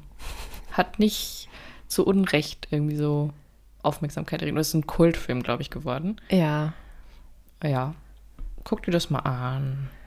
na gut, na gut. Hast du denn den allerersten Film von Johnny Depp geguckt? Weil äh, jetzt muss ich gerade mal, wenn ich an Edward mit den Scherenhänden denke, denke ich an? Freddy Krüger. Nein. Nightmare, Nightmare on Elm Street. Nightmare on Elm Street. Warte, das war der allererste Film von Johnny Depp? Ich glaube ja. Okay, wenn wir ihn besprechen, muss ich dann wohl auch vorher noch mal ein bisschen. Also ich kenne sehr, sehr viele von ihm, aber Das ja, jetzt A Nightmare on Elm Street. Wen zur Hölle hat er da denn gespielt? Bitte nicht den Bösen. den Freund von, wie heißt sie? Von der Hauptfigur. Das ist ein Horrorfilm. Ich gucke doch Ja. nicht so Horrorfilme. Ist. Horrorkomödien dagegen gehen. Das ist dann Beetlejuice. ja, und äh, Sleepy Hollow und so. nee, also Freddy Krüger ist echt Horrorfilm, ne? Splatter. Aber die neuen sind noch mal schlimmer. Es gibt ja noch mal eine Neuverfilmung von dem aus den 2000ern. Die sind Ja. schlimmer. Also der 80er-Jahre-Film ist natürlich, sie sind halt 80er-Jahre-mäßig gemacht, ne? Also, Klar. aber es ist schon gruselig. Und es ist Mhm. natürlich immer so dieses, die sind ja, die träumen ja und kommen dann, in den Träumen fallen- kommen sie dann immer irgendwie aus Versehen in diesen Heizungskeller von Freddy und kommen dann nicht mehr raus und so. Äh, ja, okay, das ist eine andere Geschichte. Lass Ja. uns mal weitermachen mit Ja. dem Tim Burton-Film. 1993 in The Nightmare Before Christmas, ein Stop-Motion-Film, der sehr bekannt ist und den ich richtig cool finde. Ja. Den er produziert, aber tatsächlich da dann nicht Regie geführt. Wusste ich auch nicht. Basierend auf seiner Geschichte. Und es hat drei Jahre gedauert, den zu produzieren. Aber den mag ich voll gerne. Krass. Das ist halt so ein Skelettmensch, der, in, der im Land Halloween lebt und dann irgendwann rausfindet, es gibt ein Weihnachtsland und dann möchte er Weihnachten feiern in Halloween und holt sich das alles rüber und es geht natürlich ein bisschen schief, aber richtig, richtig süß irgendwie. Den mag ich voll gern und die Musik ist auch ziemlich cool. Ja, also das ist auch echt schön, der Film, ja. Mhm. Edward, 1994, wieder mit Johnny Depp. Hast du, Ja. Also ich habe auch Den mal eine Phase, tatsächlich nicht. wo ich alle Johnny Depp-Filme geguckt habe. Die hatte Ja, ich auch, aber die kamen bei mir ein bisschen später. Oder ich habe die alten halt nicht unbedingt nachgeholt. Nein, eigentlich Ja, später nicht. Es war genau. vierte Klasse mit Fluch der Karibik. Aber gut, dahin schweifen wir jetzt nicht ab. Ja, ist auch ein guter Film. Ist alles schwarz-weiß und ich glaube, er spielt da so einen Regisseur, um den es geht, der dann auch ein bisschen nicht durchdreht, aber der ist halt so sehr exzentrisch und so weiter und es geht so ein bisschen um die Geschichte, wie der da so agiert. Okay. Also mit dem Johnny Depp-Charme und mit dem Tim Burton-Charme auf jeden Fall, aber ja, ist jetzt für mich jetzt nichts Spannendes. Mars Attacks. Weiß ich noch, wie wir in den 90ern waren wir im Urlaub in Center Parks und da gab es Premiere. Ähm, das ist jetzt heute Sky. Ja. Da hat dann irgendwie mein Onkel oder so, hat dann diesen Film angemacht und ich war sechs. Oh. Und dann sind da diese hässlichen Aliens rumgelaufen mit ihren Riesengehirn Oh. und haben da rumgeballert. Oh Gott. Es war etwas gruselig. Also da habe ich ein bisschen. Ist das nicht der, Ja. wo die Aliens am Ende sterben, weil irgendeine bestimmte Musik läuft, die sie nicht hören können? Wo denn ihre Köpfe platzen. Ja. ne? Ich habe diesen Film nicht gesehen. Aber selbst ich habe davon gehört. Also es ist auch sehr, ja, abstrus, skurril, Aha. crazy. Aber es spielen ganz schön witzige Schauspieler mit auch. Also zum Beispiel auch Pierce Brosnan oder so. Echt? Ja. Also, warte mal, wer spielt da alles mit? Pierce Brosnan, Glenn Close, Jack Nicholson, Ja. Danny DeVito, also Irgendwie- ganz viele. Es ist egal, welchen Film man sich von Tim Burton anguckt. Die Schauspielerriege ist immer echt 1A. Ja. Tom Jones spielt sich selbst. Vielleicht ist das sein Lied, was die dann da am Ende besiegt, ich weiß es nicht. Aber auf jeden Fall sind sie ganz schön hässlich, finde ich. Mhm. Und als Kind ist das auf jeden Fall nicht so geil gewesen. Aber es ist, wenn man es dann als Erwachsener guckt, ist es sehr lustig auf jeden Fall. Das wiederum glaube ich. Ja. Aber ein Highlight ist doch 1999 Sleepy Hollow, Ja. oder? Mit Ichabod Crane, Johnny Depp als Ichabod Crane. Ich liebe diesen Film. Ich wusste gar nicht, dass das Tim Burton ist. Irgendwie habe ich das voll verdrängt. Äh, ich glaube, ich wusste das schon. Aber ich bin nicht ganz sicher. Für mich war dann der Fokus woanders. Aber ich finde den so cool mit diesem, also ich, ich, ich mag einfach Johnny Depp einfach und sein Schauspielerisches, wie der da als so leicht verkappter ähm, Wissenschaftler und, und äh, wie heißt das denn nochmal, wenn man sich Leichen anguckt? Ähm, Ja. Ah. Äh, aber ist er nicht. Wie, ähm, Oder Polizist. Inspektor ist er Ja, doch, genau? Inspektor. Ja, genau. Der dann da nach Sleepy Hollow geschickt wird, wo dann irgendwie Menschen geköpft werden und dann trifft er den kopflosen Reiter. Und das, ach, Und das ist doch aber so geile Szenen, wenn er da an diese Leiche reinschneidet und ihm das Blut ins Gesicht spritzt. Weißt du, das ist das ist die Art, damit komme ich klar mit solchen Blutspritzern. Das ist Also einfach das ist so halt auch- bekloppt. Ja, es ist halt auch echt ein bisschen, genau, mit Humor, aber es ist schon auch ein bisschen horrormäßig, finde ich. Also ja, ich glaube, das gilt auch als Horrorkomödie. Komödie, okay. Also Horrorkomödie. Ja, Ja. weil, ja, es ist auch Komödie auf jeden Fall, weil Johnny Depp, was der daraus gemacht hat, wie er da, ist auch so geil, wie er da zuerst ja nicht glaubt, dass es der kopflose Reiter ist, weil alle, Ja. also die, die es gesehen haben, erzählen ihm davon, er so, ja, nee, das gibt's überhaupt nicht. Und hat er ihn ja irgendwann selbst gesehen und dann ist er da in diesem Bett und will nicht mehr rauskommen und so, oh, ich habe ihn gesehen, er ist echt. Und dann fällt er so in Ohnmacht, das ist so die geile Szene. Das ist so herrlich. Ah, ich finde das cool. Und Aber es ist auch teilweise echt brutal und echt auch ein Ja. bisschen schlimm. Also wo diese Ja. Familie da. Hm. Aha. Und Christina Ritchie ist es, glaube ich, die halt das äh, Mädchen spielt. Ja. Stimmt, die Chris. Heißt die nicht auch? Nee, wie heißen die? Ah, das habe ich nicht Ja. aufgeschrieben. Ich habe mir nur aufgeschrieben, dass dieser Film ein Turning Point war für Tim Burton, weil persönlich trennte er sich in diesem Jahr von Lisa Marie und Ah. vom Stil her hatte er einen ziemlich radikalen Wechsel, weil er sich dann wegbewegt hat aus so düsteren Wäldern, die äh, verflucht sind und sowas und eher woanders hinging. Ich meine, 2000 ging es dann ja weiter mit Planet der Affen, was dezent anders ist. Was, da müssen wir gerne nochmal zu sprechen. Ja, ja. Hast du noch was zu Sleepy Hollow? Katrina Van Tassel. Ah, die genau. Van Tassels. Also, was noch bei Sleepy Hollow ist, es ist ja auch wirklich so ein bisschen Detektivarbeit, was da passiert und so ein bisschen verworren. Und das finde ich halt auch, es hat halt irgendwie alles so. Es ist spannend. Mhm. Es hat trotzdem so ein, wirklich eine gute Story dahinter und so eine, ja, Gruselfaktor. Genau. Gruselig. Und du musst da auch mit recherchieren, so ungefähr. Also mit auf dem Zettel haben, wer ist wer und was, wer könnte der Reiter sein Mhm. oder was auch immer. Was haben die alle miteinander zu tun, dass der Reiter sie alle holt? Ja. Mhm. Also das fand ich echt cool. Ja, und ein bisschen Splatter auf jeden Fall. Also, ja. Ja, aber das ist so ein Film, ich weiß nicht, wie oft ich den schon gesehen habe.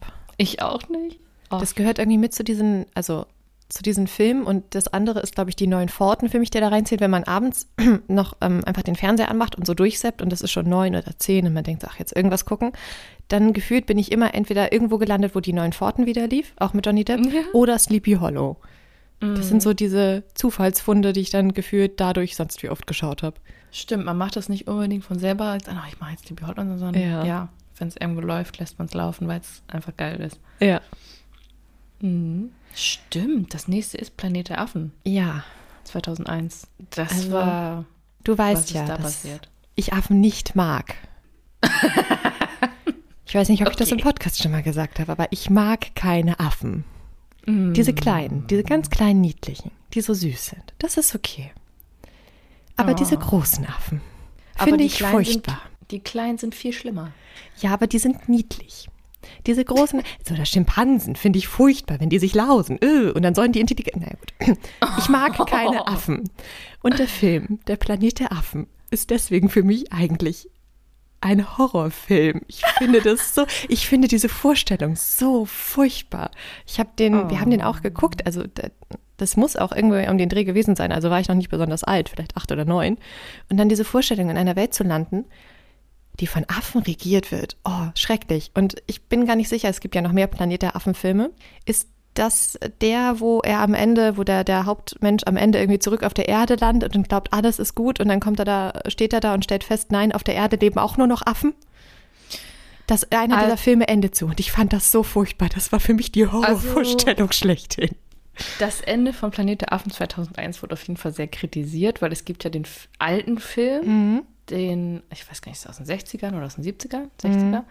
Und der ist halt auch echt schon gut gemacht. Und da ist am Ende so, genau, das, ähm, das ist ein bisschen anderer Plot-Twist. Ich glaube, am Ende ist, stellt der Hauptdarsteller da fest, dass er auf der Erde ist und das sind Affen. Also er hat vorher nicht gecheckt, dass er auf der Erde gelandet ist und dass das alles Affen, sondern das kommt am Ende so für ihn raus, ach, er ist auf der Erde, er kann gar nicht mehr nach Hause, weil das ist hier die Erde so. Und genau, bei dem 2001er Film ist es so gemacht, dass er da irgendwie wieder zurückfliegt, auf die Erde irgendwie landet und dann ist da George Washington als Affe auf diesem Stuhl drauf. Also auf diese, diese große Statue, die es da gibt. Ah ja, und dann Ist laufen dann da doch Affe. auf einmal so Menschen, also so Affen in, in Anzügen und Genau. so. Und dann das war, das war für mich wirklich das schrecklichste Ende eines Films. Ich fand das so furchtbar, weil ich diese Affen auch einfach hammergruselig fand. Ich fand die super gruselig. Nein. Ja, das aber mich fand die sehen echt gut aus. Ja, Also wie sie das gemacht war's. sind so Ja, weiter. das macht es ja so schlimm, dass die halt so, dass die halt so gut aussehen. Ich wusste übrigens bis zur Recherche gestern auch nicht, dass diese Hauptaffin, die da ihm hilft, dass das Helena Bonham Carter ist. Ja, das sieht man natürlich einfach gar nicht. Nee.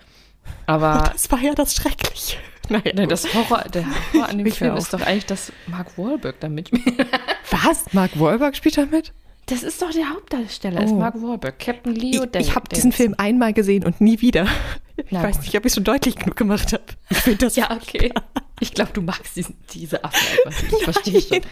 Aber ich mag diese neuen Filme, das ist ja nochmal was Neues jetzt gemacht worden, diese ganzen, diese Reihe diese mit Revolution und sonst was. Mhm. Das gucke ich mir auch nicht an, das finde ich ganz schlimm.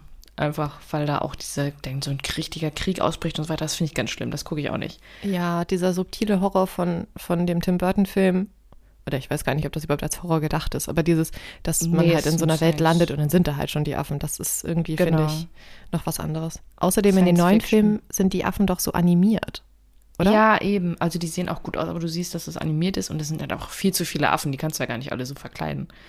Und das mag ich dann auch nicht so. Nee. Aber das ist irgendwie so ein, Absch so ein komischer Abschweif in seiner Karriere, finde ich. Da dachte ich, wieso hat er den Film denn gemacht? Mhm.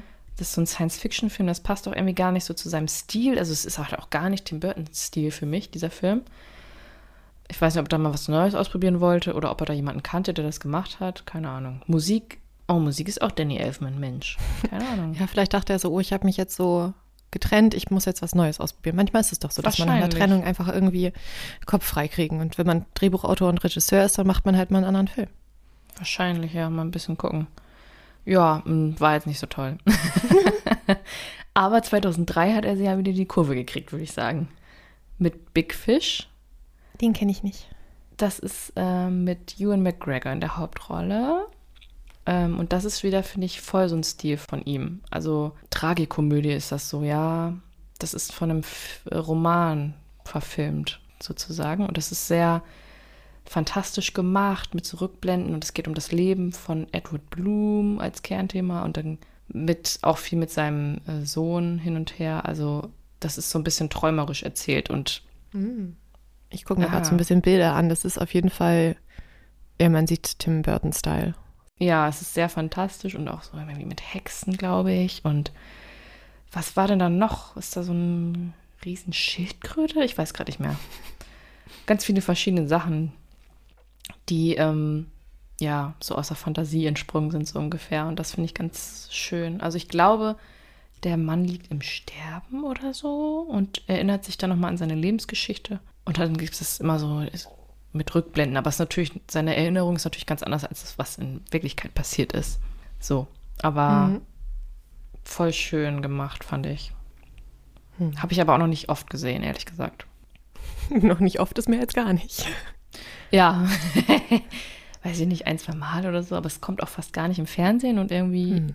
Also ich setze mich jetzt nicht hin und sage, ich gucke jetzt Big Fish, aber irgendwie müsste ich es nochmal gucken, weil Ewan McGregor ist natürlich auch Ja. immer ein Highlight. Okay, dann bei mir ist das nächste 2005 Charlie in die Schokoladenfabrik.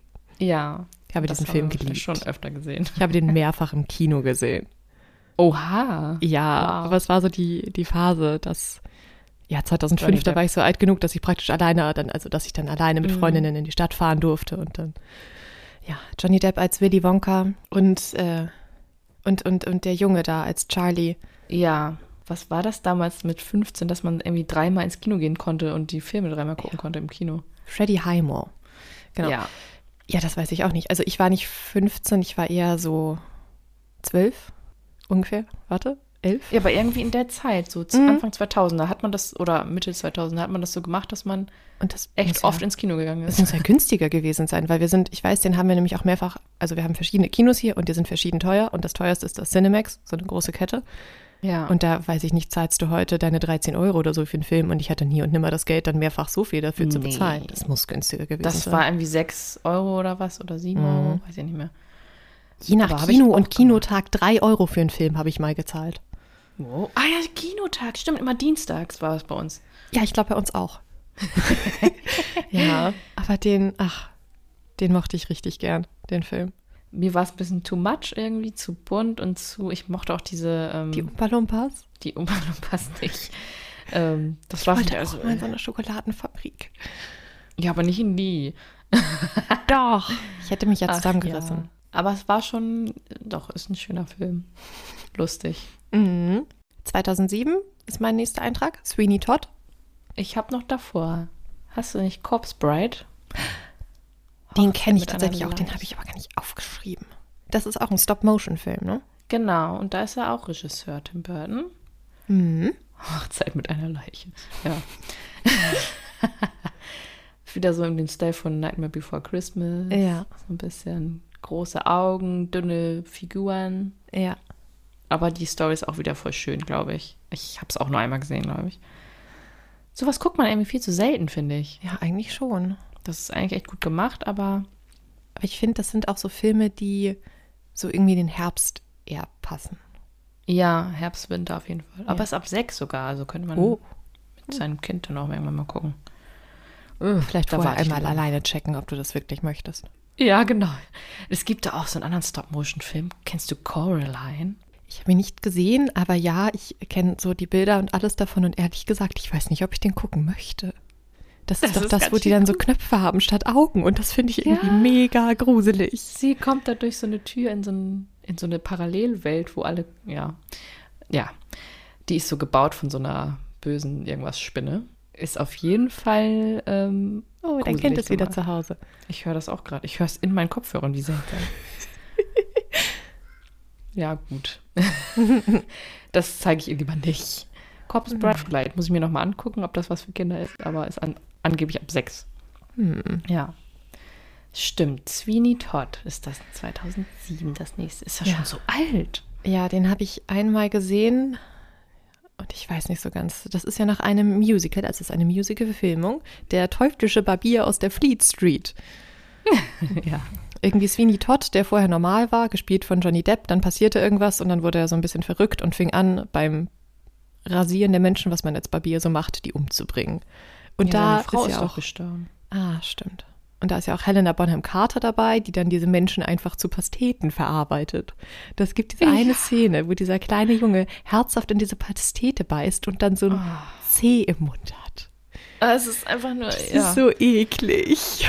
Also, das habe ich auch nicht mehrmals geguckt. Das war auch so ein, ein Ding. Also, ich meine, das war denn gut und so weiter. Und ich glaube, Mhm. dafür hat er doch auch, ja, Golden Globe gewonnen für den Film. Ja, hat er. Nee, Achso, okay. Huch. Ich habe nur einen Golden Globe für Alice in Wonderland aufgeschrieben. Hä, das habe ich nicht aufgeschrieben. Okay. Naja, gut. Wie dem auch sei. Ich habe noch ein bisschen mehr. Wir müssen noch, wir müssen noch ein bisschen mehr besprechen. Ja, also das war jetzt auch nicht so. Also, das war ein gefeierter Film, aber Ja. Also die Performance, Kostüme fand ich richtig gut. Ja, ist halt so typischer Tim Burton-Stil. Genau, ist wieder der Stil, auch wieder mit Splatter ein bisschen, also mehr horrormäßig, aber es passt Mhm. halt zu ihm. Ist halt so fulfillt seine, ja, Filmografie irgendwie. Ja. Und dann, ja, jetzt erzähl über Alice im Wunderland, wenn du. Ich merke schon, du magst sie nicht so. Ich finde Alice im Wunderland richtig cool. Der Mad Hatter, der verrückte Hutmacher, ist äh, Johnny Depp und Mia Waikowski, glaube ich, oder so ähnlich spielt die Alice. Und das Ganze ist halt so ein bisschen angesiedelt, nachdem die Bücher spielen, weil Alice schon ein bisschen größer ist und eigentlich, glaube ich, jemanden heiraten soll.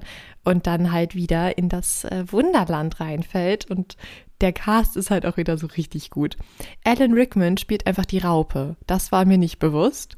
Und dann natürlich Helena Bonham Carter als die Herzkönigin.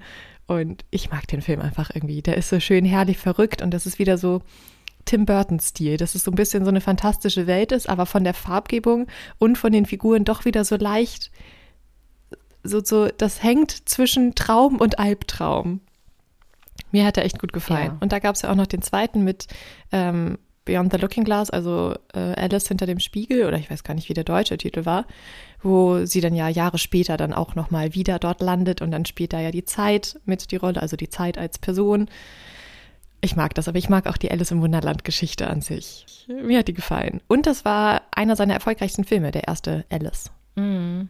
Ja, weil das weiß ich auch noch, dass das ein ziemlicher Hype war. Ich, beim zweiten, der sechs Jahre später erst gemacht wurde, ist er aber nur noch Produzent, glaube ich. Hm, So wie ich das mal aufgeschrieben habe und nicht mehr Regisseur. Den fand ich jetzt nicht mehr so. Also, man kann sich darüber streiten. Ich mochte halt nicht, wie die Leute alle aussehen, weil die so verzerrt aussahen und weil das wieder das Ding war, das ist ja, Ja. computergemacht. Ja, so, du kannst stimmt. Die, du kannst sie ja auch nicht wirklich in Kostüme stecken, wenn die Köpfe einfach so groß sind. Das, also wie sollst du das machen? Aber das mochte ich halt nicht. Und ich Ja. mochte in dem Fall auch die Farben nicht so gerne und so, weil das, also für mich ist Alice im Wunderland halt so bunt und so mit ganz viel diese Blumen oder die Katze ist so lila und der Weg ist so pink, glaube ich. Ist er Mhm. Stimmt, hier ist die Katze ja grün, so grün-blau statt Und- lila. Ja, und ich mochte das einfach, diese Farben und ähm, ich mochte diesen Zeichentrickfilm einfach so gerne. Und dann gab es noch eine andere Verfilmung von Anfang 2000er, also auch so eine echt Verfilmung mit Alice im Wunderland, den ich auch so gern mochte. Und dann war das für mich so ein, oh nee, jetzt verschandeln die das. Aber ja, ist ja immer so ein bisschen, was man da vorher mit der Geschichte schon Ja. für Erfahrung hatte und genau. Ja, mich, für mich war das so der erste große Berührungspunkt. Ich glaube, den Zeichentrickfilm habe ich vielleicht auch mal gesehen, aber halt nicht so bewusst. Mhm. Siehst du, dann ist das schon mal ein anderer Ausgangspunkt wahrscheinlich. Mhm. Und wenn das dann so ganz anders gemacht ist und du denkst, oh, ich, der Weg ist nicht mehr da und ich mochte, ich weiß gar nicht, was ich daran so mochte, wie die Alice da auch ihren, diese Kuchen immer gegessen hat, um größer zu werden oder kleiner zu werden, Ja, diese eat Pilze me, und so. me. Das fand ich irgendwie in dem Zeichentrickfilm so gut, dass ich da auch dann, das Neue konnte ich mich irgendwie nicht drauf einlassen. Weiß ich auch nicht. Und äh, Alice sah auch ehrlich gesagt immer aus, als wäre sie auf Drogen oder so, weil diese Augenringe hatte. Ja, die sah Ich einfach immer echt nicht. fertig aus. Ich mochte das nicht. Warum? ja, egal. Naja, so ist das unterschiedlich. Genau. Ich habe 2012 den nächsten Film aufgeschrieben. Dark Shadows. Ja. I'm on the top of the world looking down on... Ja, Ja. Nach, nach diesem Film habe ich dieses Lied so viel gehört. Ich Ja, habe diesen Film wieder gut. geliebt. Man sieht vielleicht Ja. ein Schema, welche Filme ich besonders liebe, aber ich fand den so gut. Ich, der war auch wieder.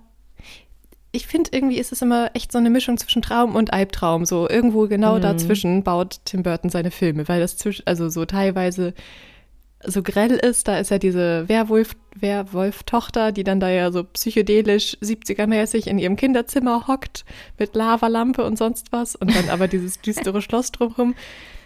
Achso, sollte man Ja. vielleicht noch sagen, Dark Shadows war früher, glaube ich, eine, eine Fernsehserie und wurde dann als Film gemacht, wo dann, oh, ich weiß nicht mehr, so ein Vampir halt wiederkommt, gespielt von Johnny Depp und dann irgendwie in den 70ern da auf seinen alten Landsitz zurückkommt und versucht seiner Familie, seinen Nachkommen zu helfen, die irgendwie dabei sind zu verarmen. Und das ist einfach so richtig, richtig lustig, weil der halt irgendwie das alles nicht kennt, isst zwischendurch ein paar Hippies und der ist halt echt. Ich fand den richtig gut und voll lustig und Es ist ja. echt lustig. Musik ist wieder Danny Elfman, Ja, kann man mal und- erwähnen. War da nicht, ähm, spielt nicht Ozzy Osbourne so eine Mini, hat er nicht so einen Mini-Auftritt? Ein Alice Cooper, oder? Oh, Entschuldigung. Ja, ähm, sorry, den meinte ich. genau. Lange schwarze Haare und äh, Kajal. Alice Ja. Cooper. Stimmt. Mhm. Also ja, das war auch sehr lustig. Fand ich auch wieder witzig. Man muss es mit Humor nehmen auf jeden Fall, weil Ja. wenn du denkst, das ist ein Vampirfilm, dann Nein, bist du so, oh Gott, nein. Aber nein, ernst nehmen darf man den auf keinen Fall. es ist schon echt witzig gemacht und die Geschichte ist aber auch wieder nicht so schlecht, fand ich. Also gibt dann, dann Nee. noch so eine Intrige ja auch so ein bisschen Mhm. Mit der anderen. Was ist denn die eigentlich? Was ist Eva Green? Ist die auch ein Vamp- Vampir? Oh, Angelique Bouchard, Bouchard ist die? oh, die war auch irgendwas, ja. ja, egal. Aber auf Ja. jeden Fall ist da noch so ein bisschen, oder eine Hexe oder sowas. Ja, das kann sein. sowas Verwunschenes mit bei und es ist nicht einfach nur so, haha, wir sind Vampire und das ist lustig, sondern Mhm. die Geschichte ist auch irgendwie ganz, ganz witzig mal zu Ja. gucken. Ja. Und dann halt, es ist halt wieder auch so eine typische Johnny Depp-Figur einfach. Die so Ja, total. leicht verpeilt, aber so Genau. ein bisschen, er hat ja auch so eine Art und das passt einfach so gut wieder in diesen Film. ja. Ist wieder wahrscheinlich auch so ein bisschen auf ihn geschrieben, so, ne? Ich weiß es nicht, aber. Ja, es wirkt bei manchen Filmen echt so, dass dann Tim Burton Mhm. irgendwie, also diese Ideen, die Tim Burton hast, hat, finde ich, die passen halt auch einfach dazu. Das sind so zwei Welten, finde ich, die gut zusammen Ja. funktionieren. Genau, und es wäre auch kein so guter Film, wenn es halt nicht so lustig wäre. Mit, Also wenn die Figur nicht so wäre, ja. Ja. Okay. Frankenweenie kenne ich nicht. Ich auch nicht. Von 2000. Wo? 2012 doch. Ja, genau, das, äh, das hat er ja so, das war ja das, was er für Disney vor Jahren machte, woraufhin er gefeuert wurde. Und dann inzwischen dachten sie dann, ach, es funktioniert ja doch gut. Und dann durfte er das ja als machen. abendfüllenden Film irgendwie nochmal machen. Aber ist das nicht, taucht der nicht auch bei Nightmare Before Christmas auf? Ist das nicht dieser kleine Skeletthund? Ich weiß es nicht. Wer ist Ich nicht so. Ich habe den jetzt auch nicht gesehen. Stop-Motion-Film. Egal, da können wir nichts zu sagen. Aber hast du, hast du Big Eyes gesehen von 2014? Nein, aber ich habe irgendwann mal was darüber gehört oder die Story, die dahinter steht. Und ich habe mir diese Bilder nochmal angeguckt. Also Ja, die ist um doch es geht. Malerin, ne? Genau. Margaret Keane. Aber das war für mich eher sowas, ähm, ich habe es auch nicht geguckt tatsächlich. Irgendwie war das ja, habe ich gesehen, dass es das gibt und irgendwie war es auch so nicht schlecht, glaube ich, was ich da gesehen hatte, aber ich war so, hm, ja, irgendwann mal vielleicht. Und das kam mir auch nicht so Tim Burton-Style-mäßig rüber, weil Nee. das eher so eine echte Geschichte ist, dachte ich. Oder ist Ja, das. ist es tatsächlich. Das ist eben Margaret Keane, eine Künstlerin, die dann immer diese Bilder malte, so Personen mit so richtig großen Augen. Und die wurden dann auch für viel Geld verkauft, aber sie taten halt so, als hätte ihr Mann die gemalt, weil Kunst von Mhm. Frauen war halt nicht so. Das war ja, glaube ich, auch in den 60ern. in Bis den die sich 50ern. Oh, oder mit den 50ern, okay. Ja. Bis die sich dann irgendwann getrennt haben und dann gab es halt irgendwie, ja, die Trennung war wohl nicht so sauber und dann wollte sie halt so halt die Rechte an ihren Bildern haben und ihr Mann hat gesagt, nein, das habe ja ich gemalt. Und dann gab es wohl Mhm. tatsächlich dann eben ein Gerichtsverfahren, wo sie dann im Gerichtssaal so ein Bild malen mussten mit diesen typischen großen Augen und der Mann sagte, Ja. ach nee, ich habe Schulter, ich kann nicht. Und sie hat es halt gemalt und dann sah man halt, dass es definitiv sie die Künstlerin ist und nicht der Mann. Ja, ist okay, aber ich, ich habe da halt echt nicht dieses Tim Burton drin gesehen. Ich dachte so, warum, ja, ist vielleicht eine schöne Geschichte Mhm. und vielleicht hat mir das auch irgendwas, die Geschichte was gegeben, aber so vom Look her ist es, glaube ich, eher so ein realistischer, normaler Ja. Film so. Aber hast du diese Bilder gesehen, die sie gemalt hat? Ich finde, die sind schon so ein Ja. bisschen Tim Burton-Style.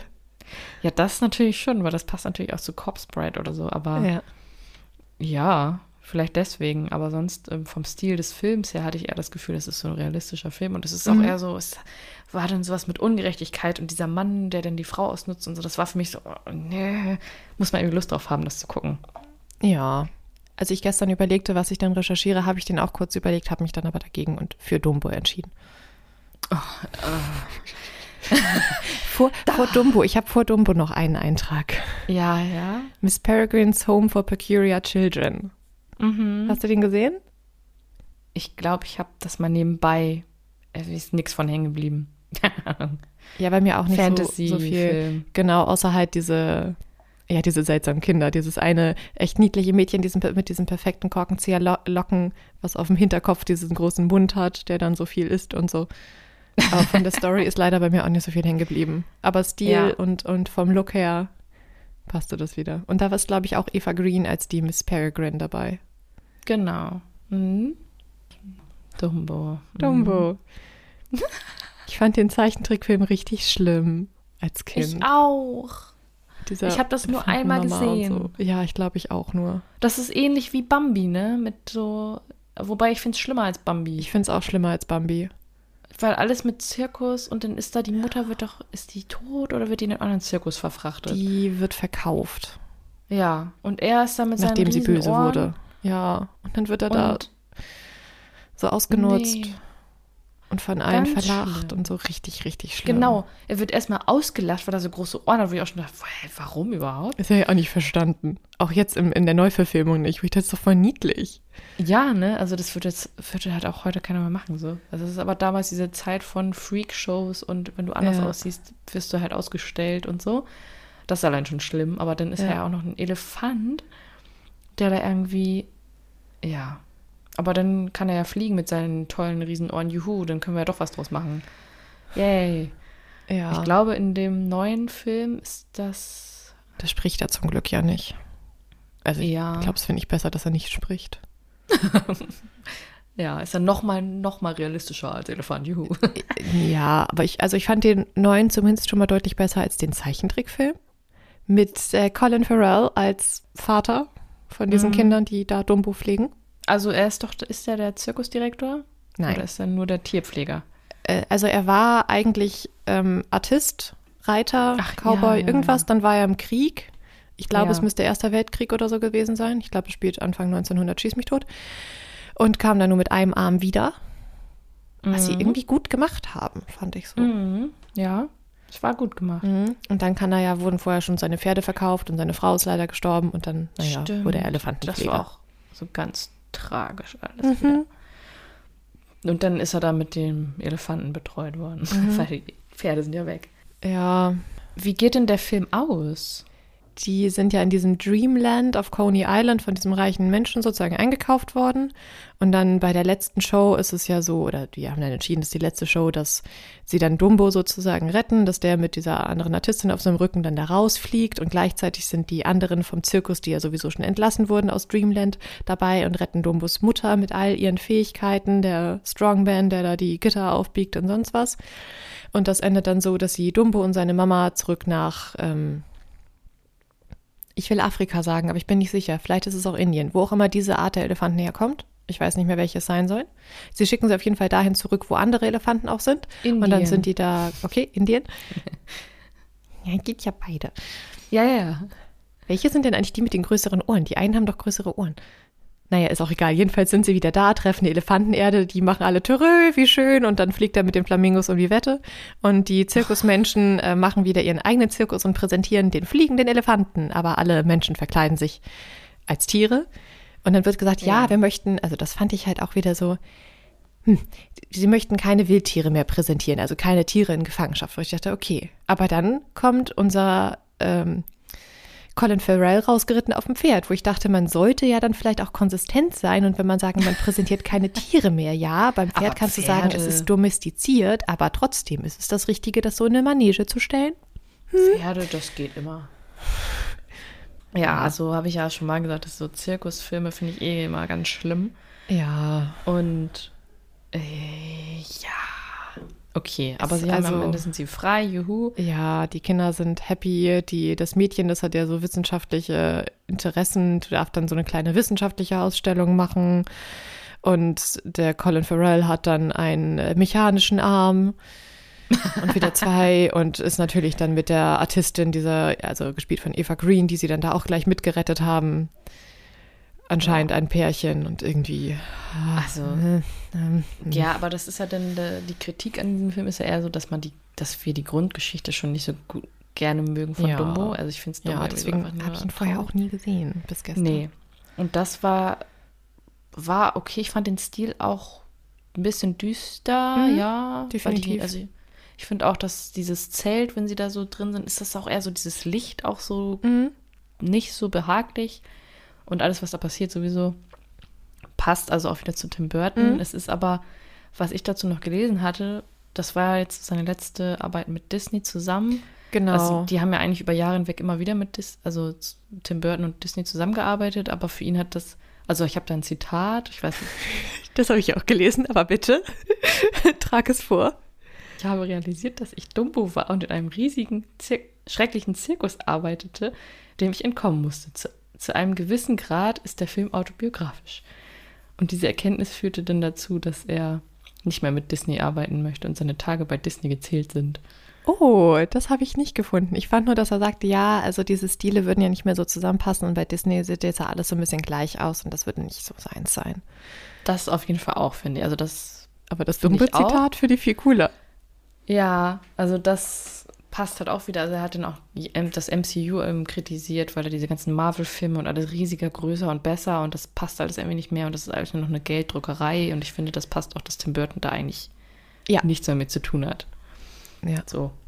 Und das war aber der letzte Film, ne? Ja. Danach ja. kam jetzt halt die Serie Wednesday, aber wir wollten ja über Filme vor allem reden und ich glaube, es ist auch alles schon ziemlich lang, was wir gerade so besprechen. Dann, also ich habe noch ein paar Kleinigkeiten. Ja. Aber also Wednesday, große Empfehlung mit Jenny Ortega als, als Wednesday eben in der titelgebenden Rolle und mit The Thing oder im Deutschen das eiskalte Händchen ist es, mhm. die Serie ist richtig gut. Die okay. kann ich wirklich nur empfehlen. Ist wirklich. I, das Händchen, ja. Aber das ist nicht I, das ist irgendwie voll nett. Das ist voll niedlich. Das hat so richtig ja. einen Charakter. Das ist voll süß. Das schreibt ein Buch. Und, uh. Nein, ich mag das. Die Serie ist auf jeden Fall zu empfehlen. Okay. Zum Werk und Stil. Wir haben es ja schon angedeutet, aber er hat meistens halt so extravagante, aber trotzdem vielschichtige Filme mit komischen bis morbiden und bizarren Akzenten, Handlungen und Akteuren. Was finde ich auch passt. Deswegen häufig halt diese Horrorkomödien. Und es gibt, ja. ähm, er scheint ja insgesamt irgendwie eine Faszination so für Kindergeschichten zu haben. So Charlie und die Schokoladenfabrik ist ja auch nach einem Kinderbuch, Alice äh, ja auch und so. Deswegen immer dieses zwischen Traum und Albtraum irgendwie. Und es gibt so ein paar wiederkehrende Motive. Das fand ich irgendwie ganz spannend. Also ich habe mir vorher nicht so die Gedanken gemacht, dachte aber, ja, das stimmt total. Diese Motive, die halt immer wieder kommen. Das eine ist Tod und Nachleben. Bei Mhm. Beetlejuice, bei Ed Wood kommt es wohl auch vor. Sleepy Hollow, Corpse Bride, Sweeney Todd. Ja. Nightmare Before Christmas, Frankenweenie und so, also richtig äh, deutlich. Dann wohl auch immer wieder so diese Vater-Sohn-Beziehung, bei Charlie die Schokoladenfabrik ja auch so ein bisschen. Und Hm. dann auch so die Beziehung zwischen zwei Welten, das ist ja auch richtig häufig irgendwie so, zwischen den Lebenden und den Toten, zwischen der normalen Welt und bei Alice ähm, in the Rabbit Hole und so Nightmare Before Christmas, die Halloween-Welt und die Christmas-Welt und so. So Sachen, über die man nicht ganz so nachdenkt dann hat er wohl einen bestimmten Vorspannstil, dass immer die Kamera wohl irgendwie was verfolgt. Mit einem Zug durch Ah, die ja. Landschaft oder, ähm, oh, ich hatte noch mehr Beispiele gelesen. Aber halt, dass man immer irgendwie so eine Art von Fahrt hinterher hat oder dass man über irgendwas rüberfliegt. Wo ich Ja. dann so im Nachhinein dachte, ja, das stimmt. Stimmt, also bei Sleepy Hollow ist es doch am Anfang auch, dass er da mit der Kutsche anreist und dass der Anfang Ja. ist erstmal so, dass er die ganze Zeit diese Kutsche da durch Wald und Gehölz muss. Ja. Bei Dumbo. Der Zug, der fährt ja auch so richtig lange durch die Gegend. Mhm. Ja. Ja, das ist auch ein ganz schöner Einstieg, finde ich, immer Ja. zu einem Film. Man kommt dann in Stimmung, die Musik von Danny Elfman, Ja, total. richtig gut. Also ich weiß nicht, ob es bei Beetlejuice habe ich es nicht mehr im Kopf, aber da ist halt so ein Modell aufgebaut, das ist irgendwie oben am Dachboden, ist so ein Modelldorf. Und ich glaube, dass es am Anfang da auch so ein bisschen, also es wird auf jeden Fall öfter gezeigt und da fährt das, glaube ich, auch am Anfang erstmal so rum, dieses Modelldorf und so weiter, bis man dann da ankommt. Cool. Ja. Ja, Krass. das fand ich nämlich auch noch echt interessant. Und dann die Stammbesetzung. Johnny Depp hat sage und schreibe acht Filme gemacht mit ihm. Und Helena Bonham Carter ist direkt dahinter mit sieben. Ja, okay. Die waren ja auch 2001 bis 2014 irgendwie Ja, zusammen. Ja. Genau. Die haben ja auch zwei Kinder zusammen. Mhm. Ich finde die beiden, auch wenn man die optisch nebeneinander sieht. Tim Burton ist ja auch, selbst passt er optisch, finde ich, so ein bisschen in seine Welt. Ne? Hat ja so Ja, diese genau. wirren Haare und dann Ja, Helena ja Bonham Carter, auch die so. auch immer so richtig verrückt so ein bisschen aussieht. Die hat ja echt ihren eigenen Stil. Ich finde das mega. Deswegen fand Ja. ich die auch so ein richtig cooles Paar. passen gut Irgendwie. zusammen. Ich, Ja. ich war auch, ich weiß ich nicht, ich habe gar nicht da, vor ein paar Tagen dachte ich noch, dass die immer noch zusammen wären. Weißt du, ich habe das gar nicht mitbekommen, dass Oh, die nicht mehr echt? zusammen sind. Ja, ich bekam dachte das so, tatsächlich die- damals mit und fand es sehr traurig. Ja, das passt so gut. Ja. Genau. Und äh, Platz drei mit sechs Filmen habe ich noch aufgeschrieben, Christopher Lee. Ah, ja, Mhm. stimmt. Ja, also ich finde, das ist einfach, vor allem wenn man jetzt, ich meine, so alt ist wie wir, das hat so richtig geprägt, finde ich, diese Filme von Ja. ihm, diese Zeit, wenn man halt einfach Ja. Groß wird. Ich finde dadurch eben auch, dass es eben diese Kindergeschichten teilweise sind, aber teilweise eben auch andere, dass man da echt immer so alles ein bisschen verfolgen konnte, weil das immer gepasst hat. Ich hatte in meiner Jugend auch diese Phase, wo ich Horror einfach einfach cool fand und das immer, also viele Horrorfilme, aber dann auch viel Tim Burton-Filme geguckt habe, was da so reingepasst hat. Und das hat einen irgendwie so voll geprägt, so was man so Ja. ja. für einen Geschmack entwickelt hat oder auch, ja, Johnny Depp sowieso Ja. was man für einen Humor auch hat. Und ich finde, also Ja. für mich ist Tim Burton auch immer noch so ein großes Kind. So. Also der macht halt echt so, was er so will, was ihm so gefällt, bleibt diesem Stil treu. Das finde ich halt auch total wichtig, dass man den auch wiedererkennt und dass es halt auch so ist, aber gleichzeitig so faszinierend und nicht nur so ein Mainstream, weißt du? Also ja, der Ja. ist super erfolgreich damit, aber es ist halt so Es ist halt ganz immer noch, Eigenes. genau, es ist immer noch so ein eigener Stil. Er macht halt nicht diesen Mainstream-Kram mit und es ist halt trotzdem voll erfolgreich. Davon gibt es ja zum Glück so ein paar Leute, die wirklich so das machen, was ihnen gefällt. Und ja, Ja. irgendwie, man konnte damit, fand ich, gut aufwachsen, weil das schon theoretisch so Kinderthemen sind oder so ein bisschen Kinder, Kindergeschichten, aber halt aufgemacht für Mhm. größere oder dass Erwachsene das gut gucken können und dass man es als ganz kleines Kind definitiv nicht schauen sollte. Wie auch bei Charlie und die Schokoladenfabrik, was mit den Umpa Lumpas ja eigentlich lustig ist, aber was dann da sonst so abgeht, das ist so, Mhm. Ja, einen sozusagen so sanft an Horror so ein bisschen ranführt. Ja, und das ist halt so all age auch irgendwie. Ne? Das Ja. kannst du halt als Erwachsener gucken, aber auch als 15-Jähriger, 16-Jähriger, weil das passt halt immer. Und die Storylines sind halt immer voll klar. Also da gibt es dann immer diese klassischen Storylines natürlich, aber es ist so, nicht zu verworren. Also wenn man jetzt an andere Regisseure denkt, sind manchmal bleiben da so Fragen offen oder denkst du, was ist das? Also ich finde es auch so schön, dass die Filme von Tim Burton am Ende meistens auch so abgeschlossen sind. Ja. Und dass man da auch nicht immer so Reihe 3, 4, 5, 6 Filme rausmachen muss.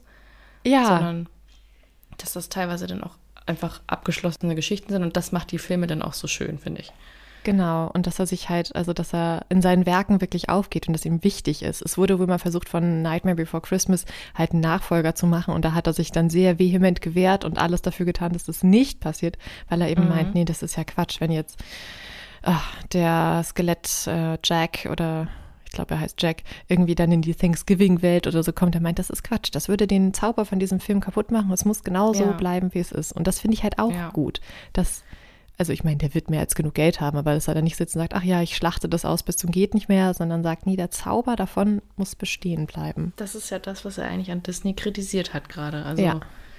dass er das halt nicht will und das passt dann, finde ich auch, dass er dann einen anderen Weg geht. Und ja, Mhm. ich meine, dann passt es für mich nicht ganz, dass er Dummo gemacht hat, aber vielleicht hat er das dann auch erst so richtig gecheckt, so, äh, das ist doch irgendwie nur so Gelddruckerei und ja, okay, ja, mit der Story, Vielleicht hat ihm die Story gefallen, dann dachte er, er probiert es nochmal aus, um mit seinem Ja. Stil und da ein bisschen Variation reinzubringen.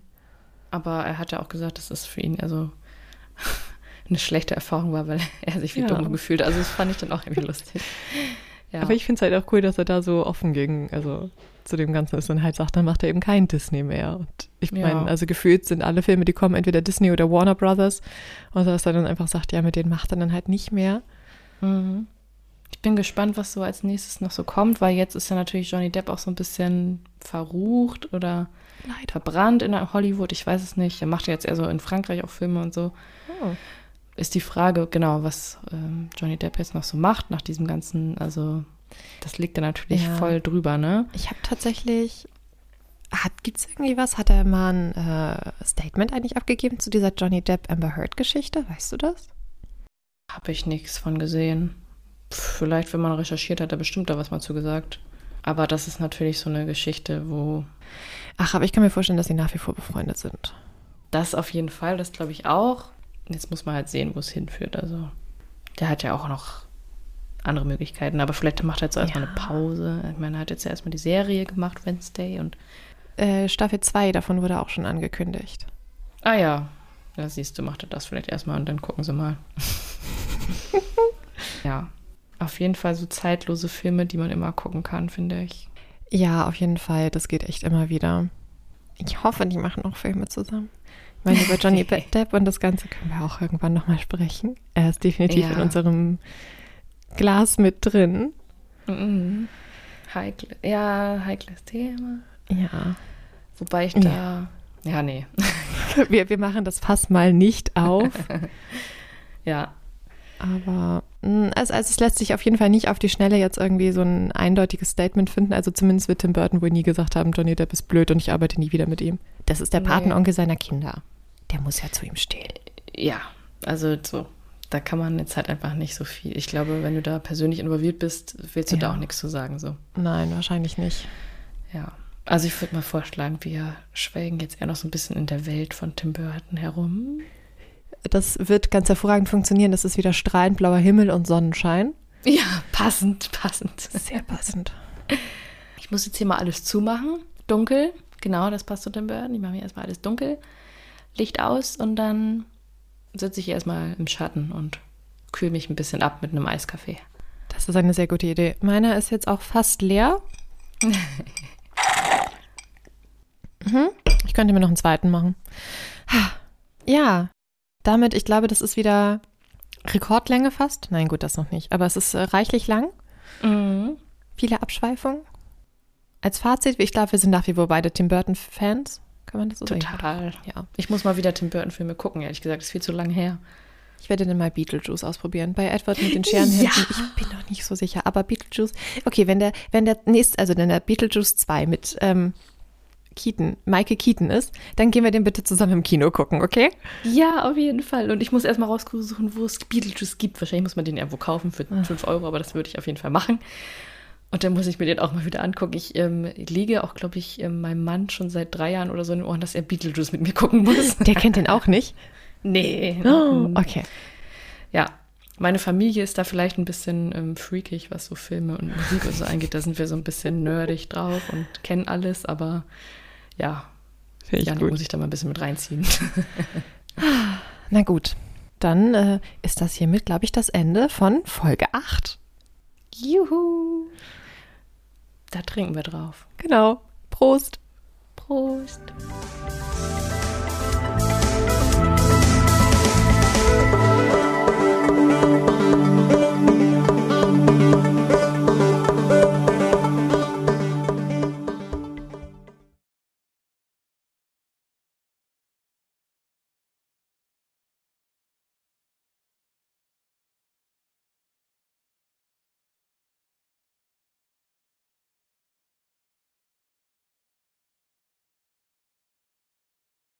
Ein herzlicher Dank geht raus an Grenadine Art für unser Podcast-Logo und unser Podcast-Bild.